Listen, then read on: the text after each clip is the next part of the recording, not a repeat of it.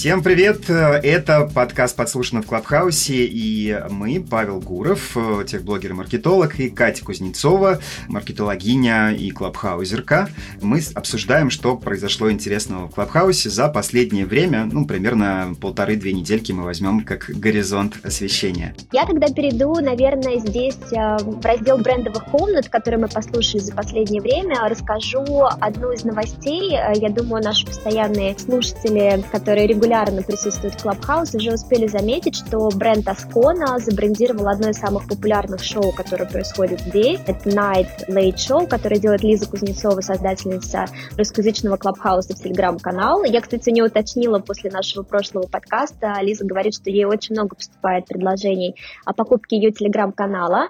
Она от всех отбивается, потому что не планирует пока уходить с этой площадки. Ей она супер интересна, продавать она никому свой Телеграм-канал не собирается. И вот такая первая заслуженная удача, на мой взгляд, большой бренд забрендировал э, их ежедневное шоу, причем с достаточно интересными подарками. Ребята дарят э, каждый день сертификат на 10 тысяч рублей, а в пятницу дарят сертификат на 250 тысяч рублей за самую интересную комнату, э, которая прошла за неделю.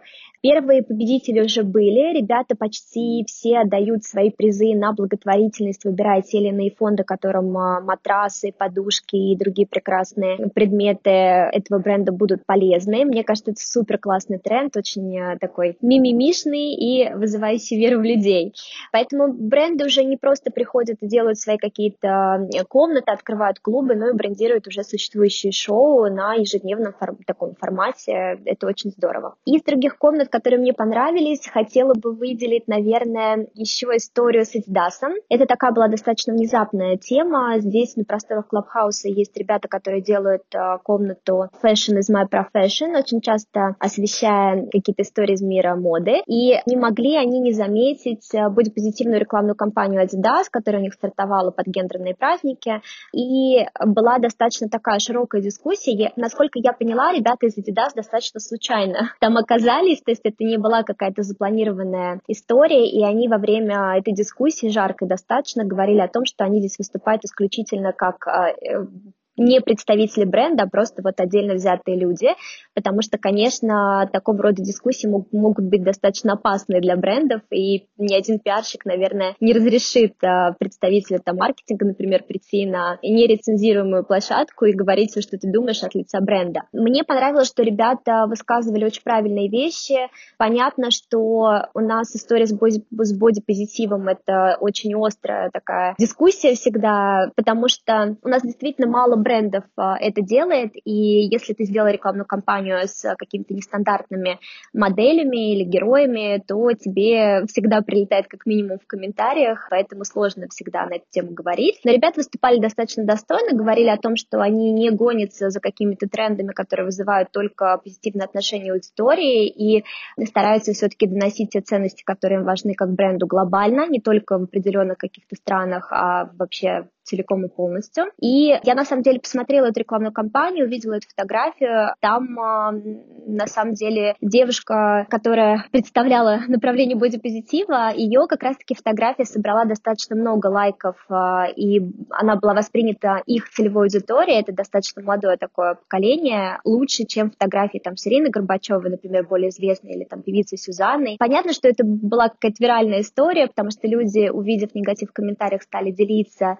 сторис, там, и более лояльная аудитория, да, более толерантная аудитория продвинутая увидела эту публикацию, она собрала больше лайков, но вот это вот была достаточно интересная дискуссия, когда ребятам пришлось немножко пообороняться на просторах Клабхауса. Молодцы, молодцы, да. Да, да, да, было неожиданно. Я на самом деле там прорывалась их поддержать и поддержала, потому что набросились на них достаточно знатно. Понятно, что бренд всегда легко обвинить в том, что тебе интересны только заработки, и вы хайпуете на какой-то популярной теме, но как правильно парировали ребята, в России эта тема абсолютно не популярна, и они здесь на самом деле как бы больше борются с какими-то стереотипами, чем хайпуют на там, популярную историю. Потому что это была локальная компания, это были локальные герои, это не была история, что вот мы сняли плюс-сайз героини где-то там в Америке и просто локализовали это, разместили у себя. Ребят сознательно сами делали эту кампанию, понимая все риски. Большой респект, что пришли и высказались. Да, по сути, они занимаются просветительской деятельностью и очень полезной и правильной. А какие еще бренды интересные видела выходы в Клабхаусе за последнее время? Да, мне понравилось, кстати, здесь была команда Яндекс Алисы, и понравилось, что ребята отвечали на какие-то нестандартные вопросы. Например, их очень часто спрашивали, как же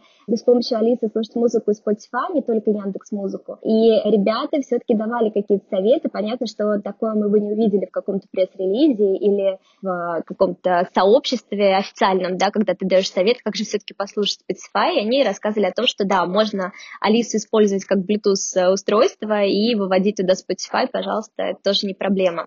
А, этим мне Clubhouse нравится, что здесь более какое-то такое свободное общение и не такая жесткая цензура даже со стороны своих там собственных пиарщиков. Ну да, им получается уже не, не очень выгодно э, всем растрепливать, что можно Spotify подключить, а не Яндекс Музыку к Алисе. Здесь они все-таки пошли навстречу своим пользователям. Так что это ценно, безусловно.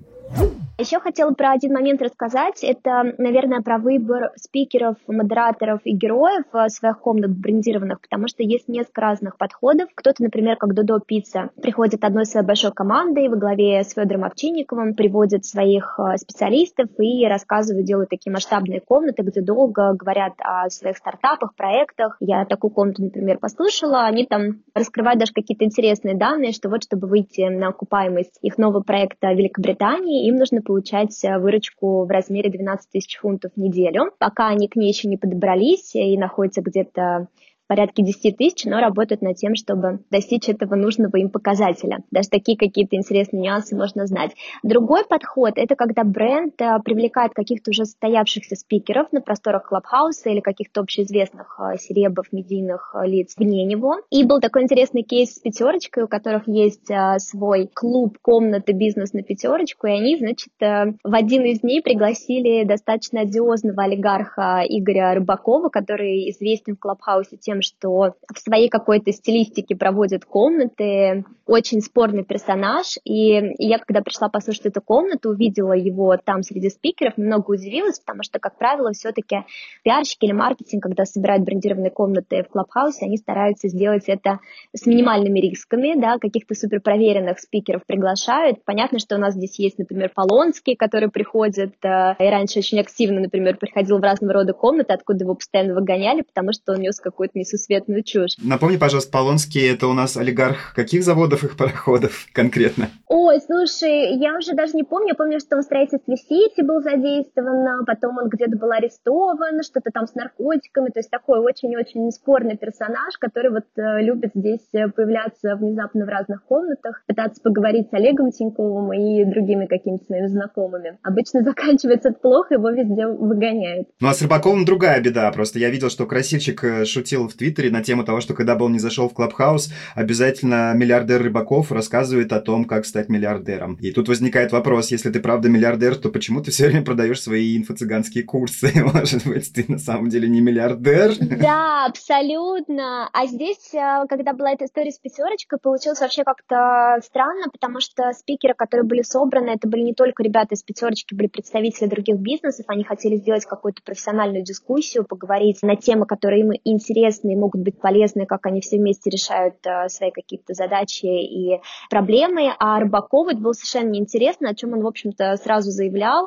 То есть комната называется «Бизнес на пятерочку». Приходит Рыбаков и говорит, я вообще не собираюсь тут никакую пятерочку обсуждать, а, значит, это абсолютно скучно и неинтересно, а, значит, вы все занимаетесь тем, что как-то оправдываете свои позиции в своих компаниях, до бизнеса вам дела нет. Но, в общем, это было супер странно, учитывая, что все-таки он был приглашенный спикер, а не просто ворвавшийся такой безумец. Я думаю, что ребят, конечно, пожалели о том, что его позвали, но, с другой стороны, они себе обеспечили какой-то такой взрывной интерес, наверное, к своей комнате. В этот день уж точно про них много говорили. Клево. Еще по поводу э, брендов маленькую вставочку хотел. BMW русский выходит активно в Клабхаус. Они сделали клуб, там уже по тысячу подписчиков. Они делают познавательно-развлекательное шоу. Они выбрали такой tone of voice, а, обращение на «ты», такое типа «yo-yo-yo», что немножко, кстати, мне кажется, кажется, странно для такого степенного и солидного BMW. Ну окей, видимо, какие-то гайды были, и бриф был именно такой. И, собственно, они тоже взяли какую-то народную тему, то есть там они обсуждают э, шутками, прибаутками обмен автомобилей и мотоциклов, то есть в сторону Авито пошли, такой народный Авито, но почему-то в Клабхаусе. Еще есть один подход брендов, мне кажется, он простой, иногда он может выглядеть очень изящно. Это просто сделать 24 на 7 музыкальное вещание от бренда. Я увидел это у корейского Starbucks, корейского подразделения. Они просто зарядили, собственно, именно тот плейлист джазовый, который у них играет в сеульских кофейнях. И он просто играет 24 на 7. Если кто не заметил, Clubhouse добавил в последнем, одном из последних апдейтов возможность сделать Hi-Fi Definition Audio Lux качество. То есть, на самом деле, просто теперь у всех комнат есть качество Normal, которое вот именно конкретно, если мы говорим про музыку, ну, звучит так себе. И есть качество Hi-Fi, и оно уже позволяет как раз сделать нормальное звуковое музыкальное вещание. Я частенько слушаю такого клабхаузера популярного западного, как Хайла. Он просто классную музычку такую именно для работы, для концентрации, для поднятия настроения включает э, тоже практически 24 на 7. И вот Starbucks просто зарядил такой, ну, типа, вспомни, каково это прийти в наш Starbucks, там играет вот такая же музыка. Я хотел еще добавить информация из интервью Forbes, в котором я тоже принимал участие, там было несколько интервью, и Роман Зарипов, глава Digital, говорил, что они проводили аналитику, и брендовые комнаты в Клабхаусе слушают 35 э, минут, что, на мой взгляд, хорошо, потому что представьте себе, какой бы, например, Instagram Live смотрели бы 35 минут. Скорее всего, бы уже давным-давно переключились на какие-то другие активности. И удерживать 35 минут аудиоконтентом бренда, мне кажется, это хороший результат и хороший инструмент, равных которых, наверное, пока нет на рынке диджитальном. Слушай, я, наверное, здесь еще добавлю ту историю, связанную с тем, что сейчас уже нет смысла ориентироваться на какое-то пиковое значение значение слушателей в моменте. Есть уже платный софт, который можно приобрести и посмотреть э, полностью всю беседу, где люди приходили, где люди уходили, какое количество слушателей в целом слушало ту или иную комнату за все время ее проведения. То есть появилась уже более какая-то качественная статистика, которая брендам тоже призвана помочь э, отслеживать эффективность.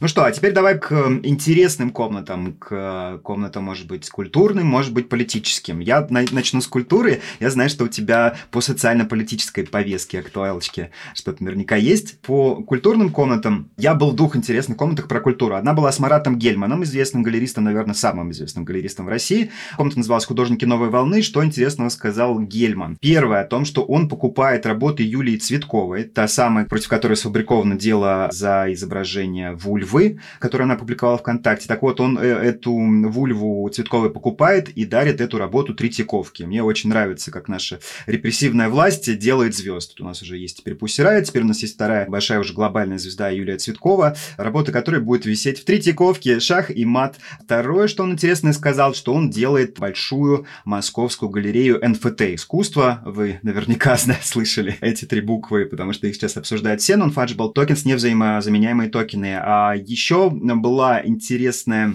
информация о том, что Эрмитаж запускает э, NFT-выставку. То есть, вот обратите внимание, новое цифровое искусство и NFT на блокчейне уже получается у нас э, на уровне Эрмитажа, и скоро и Третьяковки, и всех остальных таких государственных культурных институций будет присутствовать. Еще была интересная беседа с Дмитрием Марковым, которого вы можете помнить по интервью Дудя. Это фотограф социальный русский и активист. Он э, рассказал, что тоже фотографии его активно покупают сейчас через NFT. Вообще русских фотографов очень активно покупают через NFT западные коллекционеры. И Марков сказал, что он учреждает, готовит сейчас большую всероссийскую фотопремию имени себя. И я считаю, что в данном случае это прекрасная новость, потому что ну кто, если не Дмитрий Марков, будет решать, какой социальной фотографии достойна премии. Мне кажется, вот он точно имеет право на такую премию, и мы все ее будем, скорее всего, уважать, и это, правда, станет каким-то важным ориентиром в сфере фотографии. Я тогда расскажу, подержу немножко сначала культурную историю. Недавно послушала на просторах Клабхауса комнату, посвященную выставке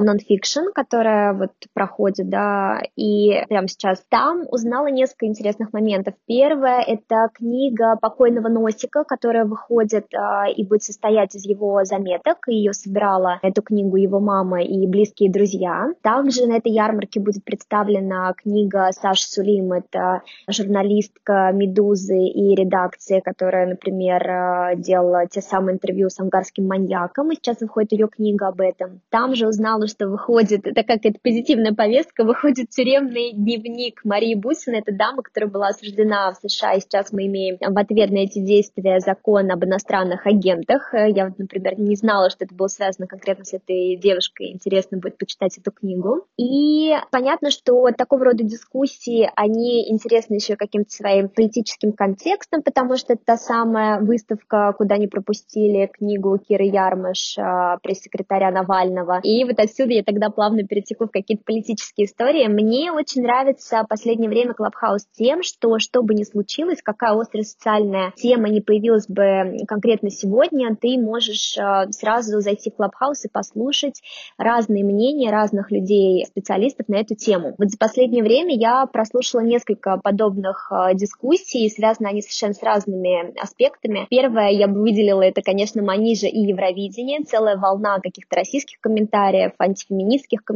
Можно было сразу несколько комнат послушать про эту историю. Сама Манижа не присутствовала, хотя она в Клабхаусе частый достаточно гость, но вот можно было бы тоже это обсудить. Другая история — это журналисты снова делали историю про Собчак и ее недавний фильм с маньяком, тоже такой нашумевший, куда, кстати, Ксения Анатольевна зашла и прокомментировала, достаточно долго сидела в комнате и где-то оборонялась от каких-то вопросов, на какие-то отвечала достаточно прямо. Такого дискуссии тоже можно было послушать. Еще из интересного последнего, что было, вот я помню в тот день, когда вышли новости про замедленный твиттер, сразу можно было утром зайти в Клабхаус и слышать Александра Плющева, очень известного да, журналиста на эту тему, который обсуждал со спикерами эту историю, насколько твиттер замедлился, чего нам ждать дальше, как скоро заблокируют YouTube и так далее и тому подобное. Помимо этого, конечно, можно послушать какие-то просто интересные темы, типа обсуждения номинаций на Оскар, лауреата Грэмми. Я думаю, что вот совсем скоро у нас будет, а, будут победители Оскара, и наверняка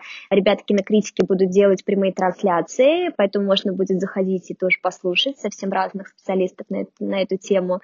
Я думаю, что из э, таких социально актуальных бесед, наверное, это все. А единственное, хотела еще выделить Алену Попову, правозащитницу, которая делала потрясающую беседу с экономистом Сергеем Гуриевым. Ее модерировала Лиза Лазерсон, тоже ведет э, такой феминистский телеграм-канал, очень популярный. И беседа была супер интересной, потому что это не только был какой-то женский взгляд на проблему квотирования женских мест да, среди работодателей или в политических каких-то структурах, это был взгляд э, мужской экономиста с точки зрения какой-то финансовой выгоды, насколько это может быть выгодно. Не просто этически правильно, но еще и полезно всему обществу в целом. И там было несколько таких интересных фактов, которые хотела вынести. Например, они говорили о том, что вот это вот временное квотирование, обычно это на несколько лет, на два, на три года вводится эта история, и в других странах это достаточно такая популярная практика. И они говорили о том, что это дает а, возможность достигнуть какого-то такого условного равноправия не через 72 года, а через 18 лет. То есть это ускоряет ускоряет все процессы. Стартапы, в которых э, примерно одинаковое количество женщин и мужчин э, в составе директоров, они получают больше инвестиций, они приносят больше прибыли. Это все какие-то статистические данные, которые подкреплены исследованиями. И опять же, вот э, дискурс был со стороны именно экономической какой-то выгоды. Мне это тоже очень понравилось. Мне кажется, таких дискуссий должно быть больше. Да, шикарная была комната, одна из лучших, которую я слышу в последнее время, вот та, о которой ты говоришь, где был известный экономист Гуриев, Алена Попова. Еще там была барышня, очень такая матерый топ-руководитель со стажем. Она долгое время работала в Альфа-банке. Елена Речкалова ее зовут. И она, в частности, тоже цитировала исследование, согласно которым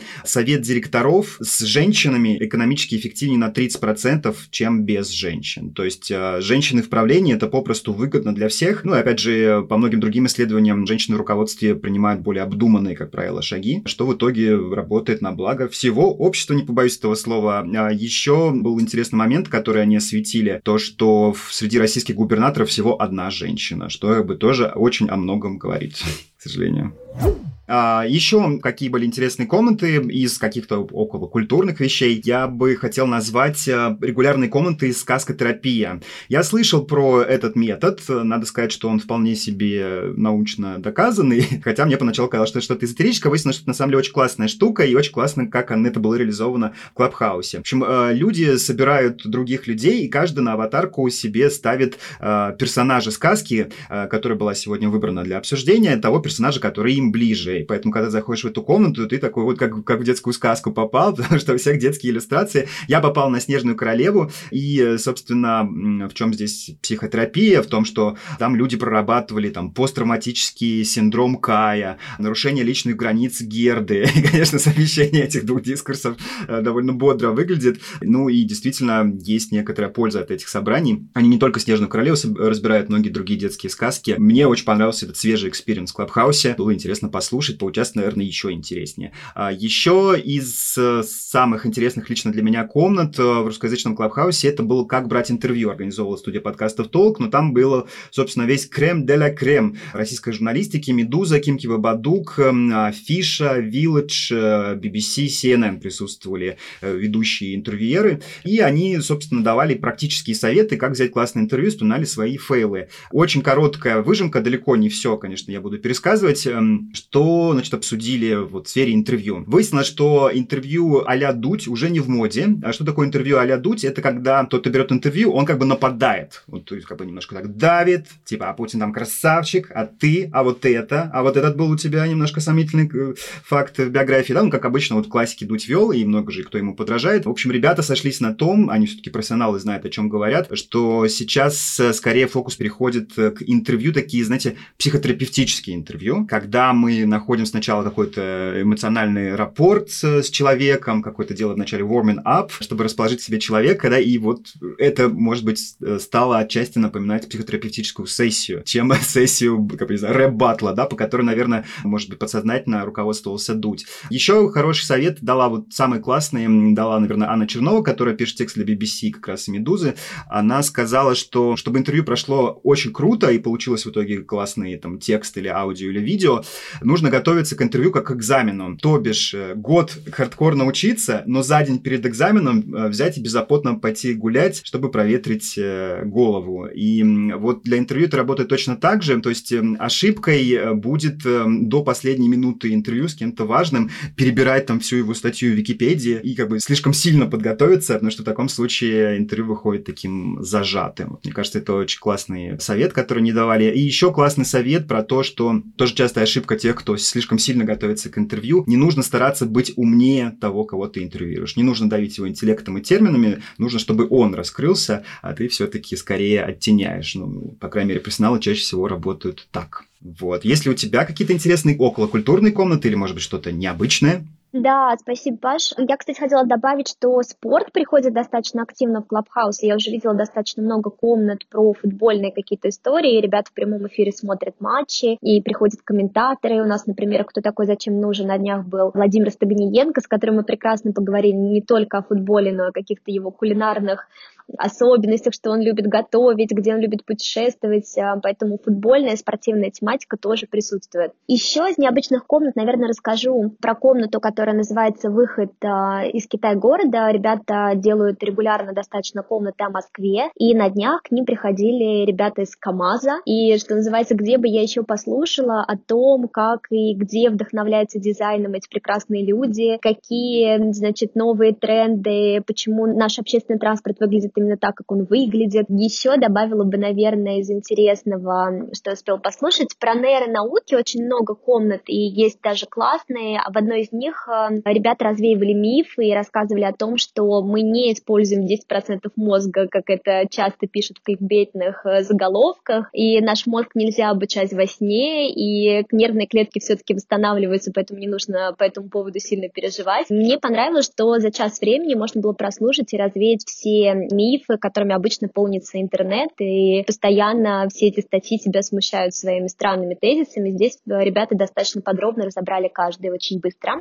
Еще расскажу, наверное, про интересные механики. Мне очень понравилось, я на днях видела киноклуб. Там а, ребята делают следующую историю. Нужно угадать фильм. Они воспроизводят кусочек трейлера, либо называют слоган этого фильма, либо включают кусок его саундтрека. И кто быстрее из аудитории выкрикнет свое имя, тому дается слово и возможность угадать фильм. Помимо этого у нас есть, например, «Что, где, когда», но вот, например, в такой книжной киновикторине гораздо проще как-то угадать, чем а, в сложных вопросах «Что, где, когда». Класс. Это какой-то бренд или просто ребята таким образом друг друга развлекают? Нет, это просто ребята развлекают. У них достаточно такие компактные комнаты, там не очень много слушателей, но они у них э, активно проходят, э, много участников, э, все с большим удовольствием пытаются отгадать тот или иной фильм. Я тоже там немножко позалипала. Cool. Cool. У меня есть еще две последние комнаты, про которые хотел рассказать. Они западные. Первый большой такой игрок, как появился в западном клабхаусе, он называется Press Club. Дело в том, что есть такой дядечка, его зовут Джош Констин. Немножко похоже на славянскую фамилию, но нет,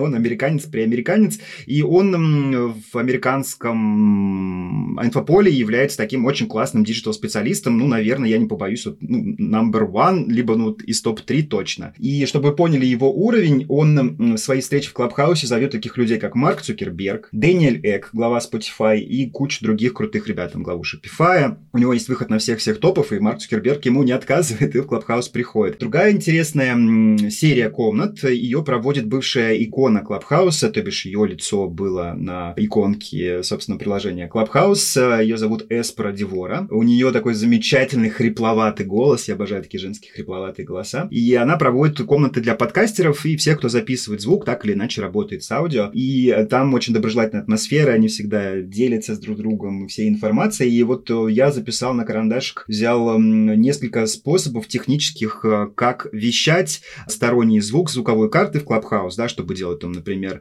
радиоэфиры, какие-то записанные файлы давать в эфир Клабхауса и, соответственно, эм, в высоком качестве записывать звук оттуда. Перечислю несколько этих девайсов. Если на слух будет сложно, то можно потом будет в Apple Podcast найти этот выпуск. Я в описании выпуска перечислю, постараюсь даже ссылочками все вот эти гаджеты, где их можно найти. Значит, первый гаджет это iRig 2, его раньше использовали гитаристы. Второй это Yamaha G06. Третий это Rodecaster Pro. Четвертый это Zoom под трак, универсальный рекордер. И пятый способ купить Bluetooth адаптер китайский, он, кстати, дешевый, который называется Taotronics. И таким образом вы сможете и вещать в Клабхаусе, там различные звуки, и получается их записывать. Это я узнал в англоязычном добром Клабхаусе.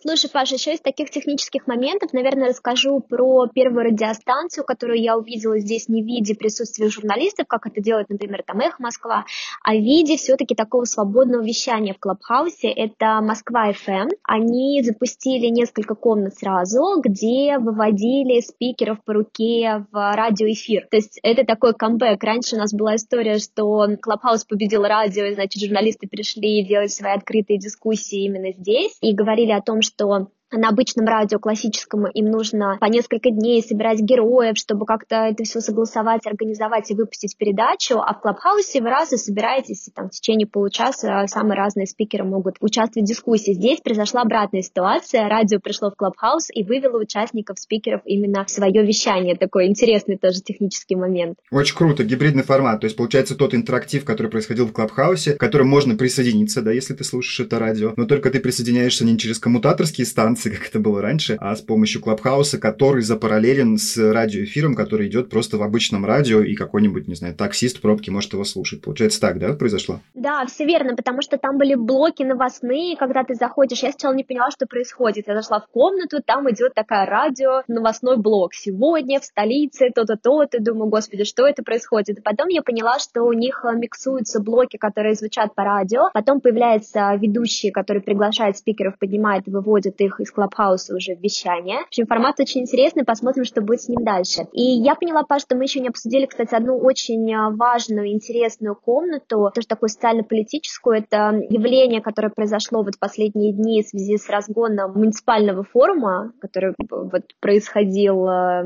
не так давно. И там было два интересных события. Первое событие, что в момент а, вот самого разгона, во время задержаний, когда ни телеканал «Дождь» не смог быстро как-то организовать вещание, ни какие-то радио, там «Эх, Москва», да, не смогли, например, выйти и вывести людей, которые сидят в автозаках, это сделал Clubhouse. То есть ребята сделали комнату, где задержанные из разных автозаков могли одновременно подключаться и рассказывать, что сейчас происходит, куда их везут, какая им понадобится помощь, потому что они сидят в автозаках своими мобильными устройствами, могут выходить в Clubhouse. Это было очень классное явление, такая журналистика нового типа, да, у нас всегда спорят а, вот журналисты-блогеры, какой-то версус. Здесь а, ситуация показала, что это вот а, действительно какая-то современная журналистика нового типа. И потом вторым этапом была история спустя какое-то время, когда замечательные эти политики были уже освобождены, они собрались снова и организовали уже полноценную комнату в Клабхаусе, где рассказывали, там был Илья Яшин, был Евгений Розман, задержанные депутаты, которые тоже присутствовали, и они обсуждали уже такой как бы форум, который не запретить, никого не арестовать, а, по крайней мере,